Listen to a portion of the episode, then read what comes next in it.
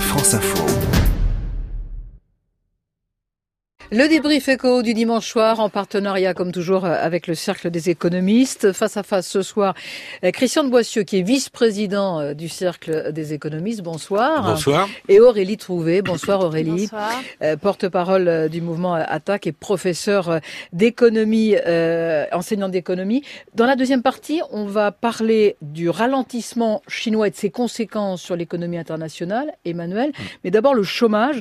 Le chômage qui amorce un, un repli en France. Oui, le nombre de chômeurs a sensiblement diminué au quatrième trimestre 2018, moins 42 000, ça fait 1,1% de moins. Alors France métropolitaine et Dom-Tom réunis, c'est son plus bas niveau depuis 2014, en tout cas selon les chiffres publiés vendredi par Pôle Emploi, ce qui traduit une baisse sur l'ensemble de l'année, au moins pour la catégorie A, celle des chômeurs sans aucune activité. Alors la courbe est-elle enfin en train de s'inverser?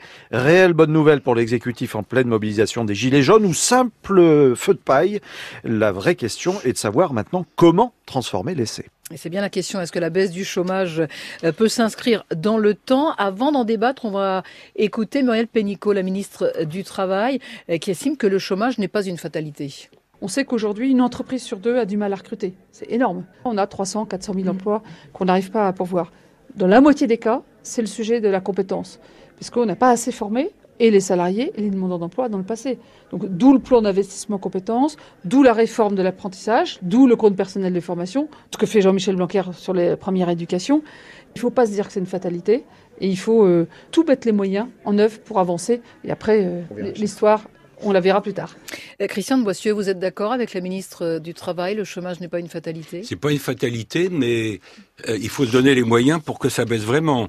Parce que quand on regarde les chiffres, malgré la baisse que vous rappeliez, le taux de chômage global est encore autour de 9% en France. On n'est quand même pas brillant par rapport à la plupart de nos voisins européens. On a un taux de chômage des jeunes qui a certes un peu baissé en, en 2018, mais qui reste autour de 23 ou 24% des, des, jeunes de moins de 25 ans. Donc euh, la tendance, j'espère que c'est une tendance qui s'amorce. Là, euh, je rappelle quand même que le deuxième et le troisième trimestre 2018 n'avaient pas été bons. Alors le quatrième euh, a été bon, donc ça reste assez volatile à court terme. J'espère que la tendance s'amorce, mais à mon avis, le rythme euh, de baisse va être lent parce que la croissance va ralentir. Euh, elle va pas être terrible. On va être à 1,5% de croissance cette année, un peu comme l'année dernière en 2018. Et il faut sans doute du temps pour que les mesures structurelles qui ont été mises en place euh, commencent à mordre. Hmm. Alors, en tout cas, le Cercle des économistes a publié récemment un, un cahier pour dire justement qu'il n'y avait pas de fatalité au, au chômage ben, de masse. J'ai dit la même chose. Exactement.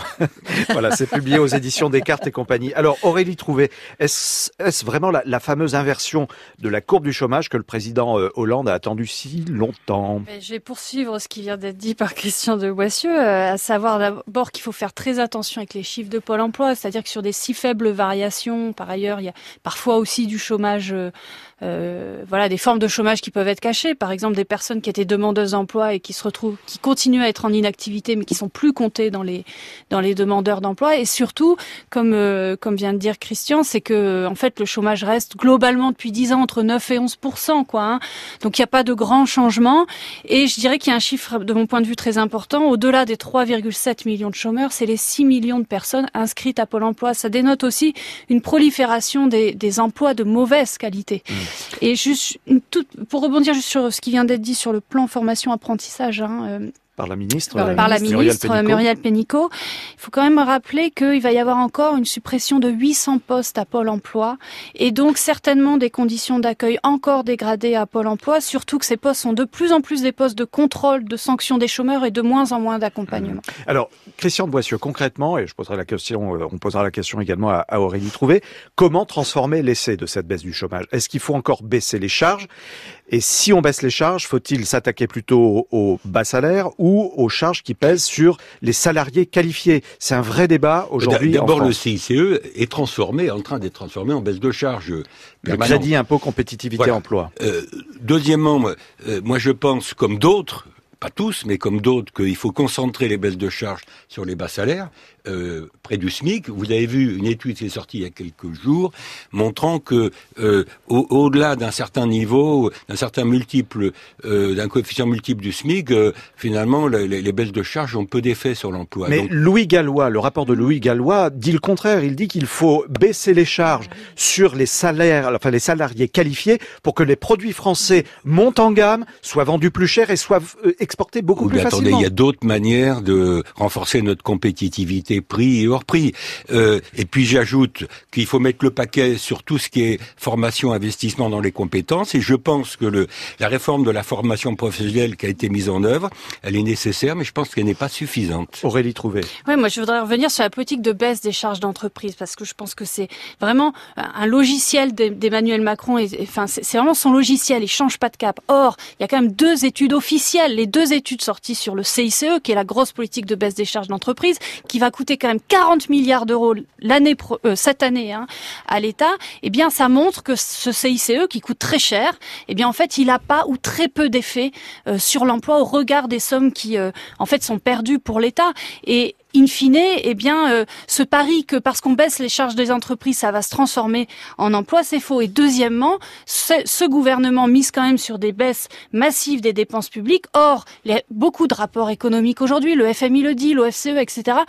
Qu'est-ce qu'ils disent? Ils disent que quand on actuellement, quand on baisse massivement les dépenses publiques, c'est aussi une baisse d'activité économique et une baisse d'emploi. Donc je pense que le logiciel hein, de, de, cette politique, euh, il, est, il est erroné et il n'amènera pas justement à cette inversion de la courbe du chômage. Euh, Aurélie, Christian de Boissieu. Je n'ai pas vu pour l'instant les, les baisses de dépenses publiques, moi. Mais alors c'est un peu le 60 sujet. milliards euh, d'ici. Euh, oui, mais c'est un peu le sujet parce que je veux dire, si on veut réduire les impôts, il faut quand même regarder ce qui se passe du côté des dépenses à tous les niveaux, mm. y compris les collectivités locales. Alors pour l'instant, un des maillons faibles mm. de la politique actuelle, c'est que euh, cette, cette feuille de route sur la, la réduction des dépenses publiques, moi je la vois pas encore.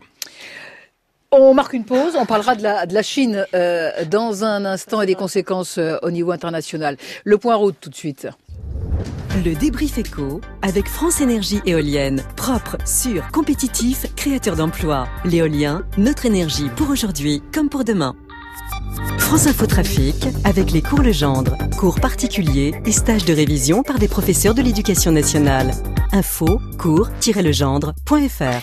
Il y a beaucoup d'accidents à l'heure qu'il est, hein, Guillaume Fariol. Ah oui, d'abord sur l'A4 vers Strasbourg, deux accidents coup sur coup à hauteur de Romigny, c'est juste avant Reims. Autre accident sur l'A7 direction Avignon au sud de Valence. Il s'est produit exactement à Sauzé. Attention, l'une des voies est fermée à ce niveau. Euh, autre accident encore sur la 89 vers Lyon, entre Tulle et Clermont-Ferrand. Une voiture a perdu le contrôle à hauteur de Saint-Angèle. Euh, la bande d'arrêt d'urgence est fermée. En Ile-de-France, l'accès à Paris est difficile par le nord. Par l'A1, ça bouchonne pendant 3 km juste avant la porte de la chapelle. Guillaume Fariol, OPC Mobilité de Radio France. France Info. 17h, 20h. Catherine Potier. On revient à l'économie dans un instant après le rappel de l'info 19h50. Léo Técher. Combien de foulards rouges ont défilé aujourd'hui à Paris Manifestation contre les Gilets jaunes? 10 000 selon la préfecture de police, trois fois moins selon nos reporters sur place. Euh, les foulards rouges manifestaient pour la défense de nos institutions. Ils ont longuement applaudi les forces de l'ordre. Ils veulent changer le système, pas le climat. Des dizaines de milliers de manifestants également pour l'environnement. Aujourd'hui dans 120 villes de France, 5 000 à Lyon, 3 000 à Nice, 2 000 à Grenoble. L'exemple est venu de Belgique avec 70 000 manifestants à Bruxelles. Les ONG dénoncent l'inaction des États. Un attentat contre une cathédrale aux Philippines. Il a au moins fait 18 morts et intervient deux jours après l'annonce de la création d'une région autonome sur un territoire à majorité musulmane, mais dans un pays majoritairement catholique. Mylène Farmer, Spike Lee ou encore Christian Lacroix avaient défilé sur son divan jaune. Henri Chapier est mort la nuit dernière à l'âge de 85 ans. Son émission culte sur FR3 à l'époque entre 1987 et 1994 a depuis été reprise par Marc-Olivier Fogiel. Lyon gagne 1-0 à Amiens, Montpellier 2-0 contre Caen. La 22e journée de Ligue 1 continue ce soir dans 10 minutes avec Toulouse, Angers, puis à 21h Paris reçoit Rennes. France Info. Le débrief éco avec France Énergie Éolienne. Propre, sûr, compétitif, créateur d'emplois. L'éolien, notre énergie pour aujourd'hui comme pour demain.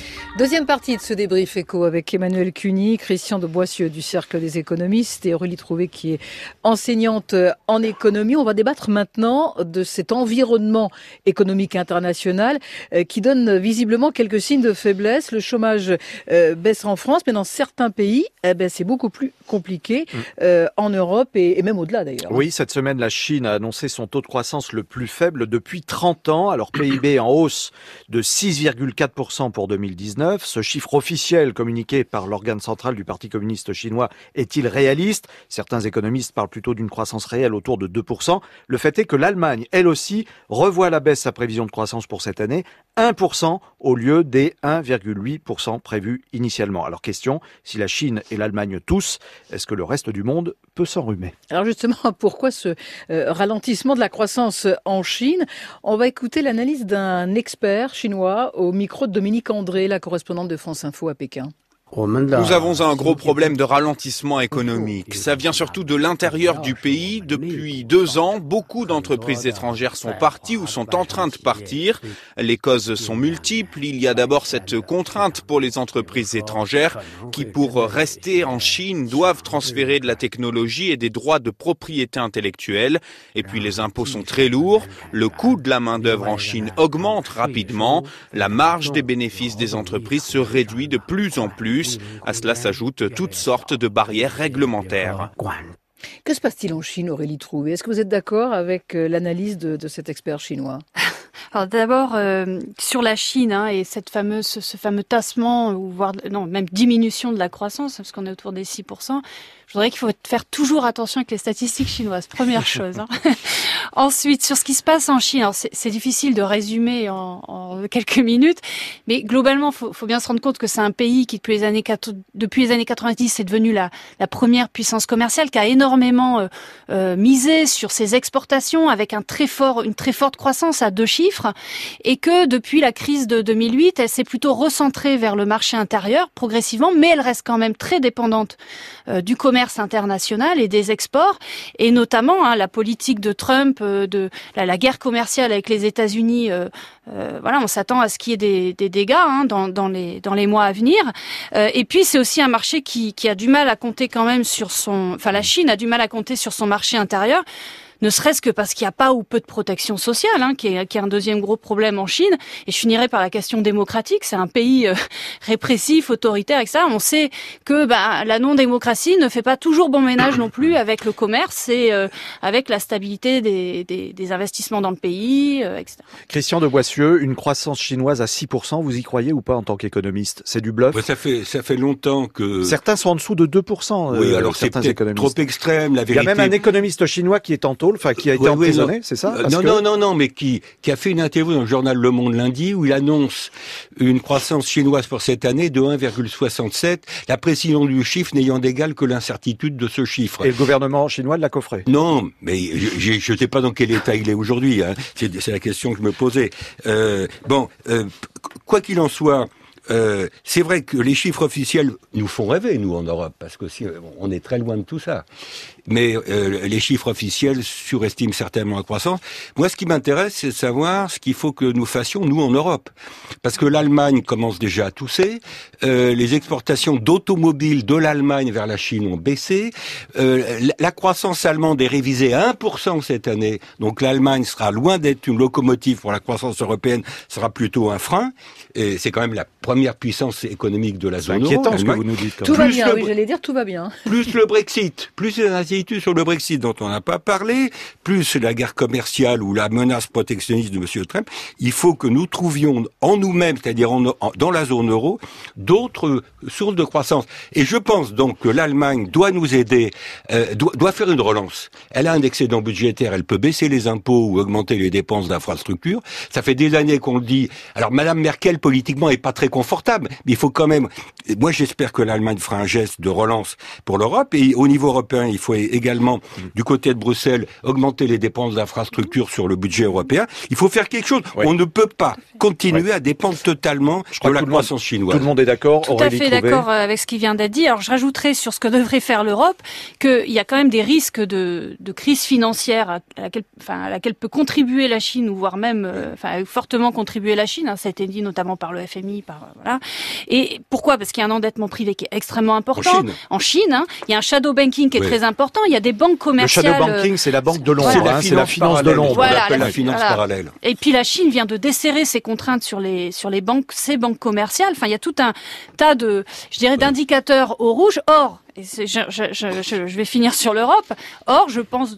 Je pense, et attaque, on pense que, en fait, l'Europe n'a pas euh, tiré de leçon de la dernière crise financière et qu'elle est très mal préparée à une nouvelle crise financière parce que fondamentalement, elle n'a pas re-régulé fortement ses marchés financiers. Euh, même l'union bancaire, ça n'a pas changé profondément euh, euh, en Europe euh, la, la logique bancaire. Par exemple, le projet qu'il y avait de séparation des banques d'affaires et des banques de détail n'a pas eu lieu en Europe. Et de notre point de vue, on est quand même très mal Et préparé. ça, à ça ce joue sur la crise. croissance, ça, ça, ça joue sur la croissance, Aurélie Trouvé. Enfin, Bah, ça peut, ça peut, ça pourra toute jouer façon, si on a une crise de ce type-là. on n'est jamais bien avec les préparé. De. On- n'est jamais bien préparé à une crise financière systémique globale. Euh, deuxièmement, elle viendra de là où on l'attend pas. Alors moi, comme économiste, je regarde évidemment la Mm. finance parallèle en Chine et je me dis c'est inquiétant. Mais je pense que les sujets qui nous inquiètent aujourd'hui seront pas nécessairement à l'origine de la crise financière qui viendra Mm. par définition de là où on l'attend pas. Mais ça reste un problème. Et je pense qu'il faut, euh, j'allais dire profiter entre guillemets de- de- des, des mauvaises nouvelles euh, qui viennent du reste du monde pour que l'Europe euh, se, se, se, se, Ouais. se bouge un peu, Mais se bouge un si l'Allemagne révise son taux de croissance 2019 en passant de 1,8% à 1%, la France ne fera pas 1,5%, c'est pas possible. Bah non, compte tenu du fait que nous sommes le, réciproquement les premiers partenaires l'un l'autre. Donc ça va Donc chauffer. il faut qu'on trouve au niveau européen, dans un contexte très difficile avec les élections européennes de mai, je veux dire, si l'Europe ne se décarcasse pas, il va y avoir un sérieux ralentissement de la croissance en Europe et les chiffres du chômage, vous allez voir, malheureusement, vont, vont repartir dans l'autre sens. Le mot de la fin, Aurélie Trouvé. Et sur l'Allemagne, je pense qu'on paye, euh, enfin, elle paye aussi 20 ans de euh, politique quand même plutôt austéritaire. En tout cas, elle n'a pas suffisamment euh, soutenu sa demande, ses salaires, etc. euh, vis-à-vis de l'augmentation de sa productivité du travail. Elle a une hyper, euh, un hyper excédent commercial et budgétaire. Il est temps effectivement, Merci. je vous rejoins, qu'elle relance, euh, elle relance sa demande. Mer- Merci. Merci, à vous trois. Christian de Boissieu, vice-président du Cercle des économistes, Aurélie Trouvé, qui est porte-parole d'attaque et enseignante en économie, Emmanuel Cuny, qu'on ne présente plus, mais qu'on va retrouver la semaine prochaine. À la semaine prochaine, à Bonne dimanche. soirée.